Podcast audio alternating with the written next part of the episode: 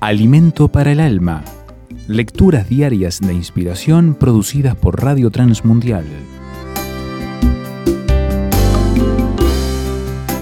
Diez días de oración. El poder de la oración no debe ser subestimado.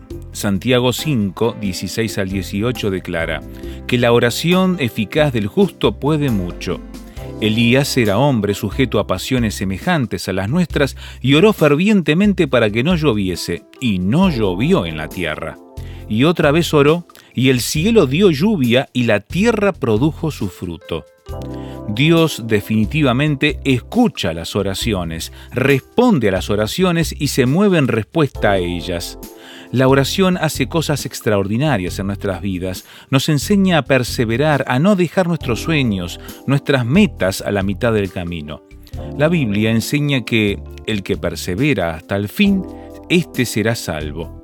La oración enseña a cambiar mis actitudes equivocadas, a buscar la unanimidad, a dejar el egoísmo y respetar al otro.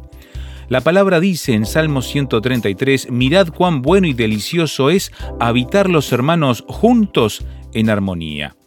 La oración enseña que a través de ella puedo alcanzar el descenso del Espíritu Santo y ser lleno del mismo, según dice Hechos 2, 1 al 4. La oración trae crecimiento. Allí en el libro de Hechos dice que alabando a Dios y teniendo favor con todo el pueblo y que el Señor añadía cada día a la iglesia a los que habían de ser salvos. Así vivían estos primeros cristianos. Por causa de la oración, el hombre cojo fue sanado, el pueblo fue movido, la palabra fue proclamada, se produjo la conversión de los cinco mil, creyeron y el número de los varones, dice el libro de Hechos, era como cinco mil.